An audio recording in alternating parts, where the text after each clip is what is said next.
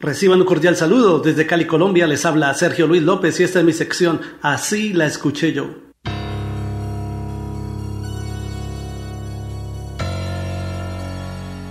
La cantante y actriz mexicana Teresa Presmanes Corona, conocida por su nombre artístico como Daniela Romo, grabó en 1984 su álbum Amor Prohibido, del cual destacó su éxito Yo no te pido la luna. Así la escuché yo.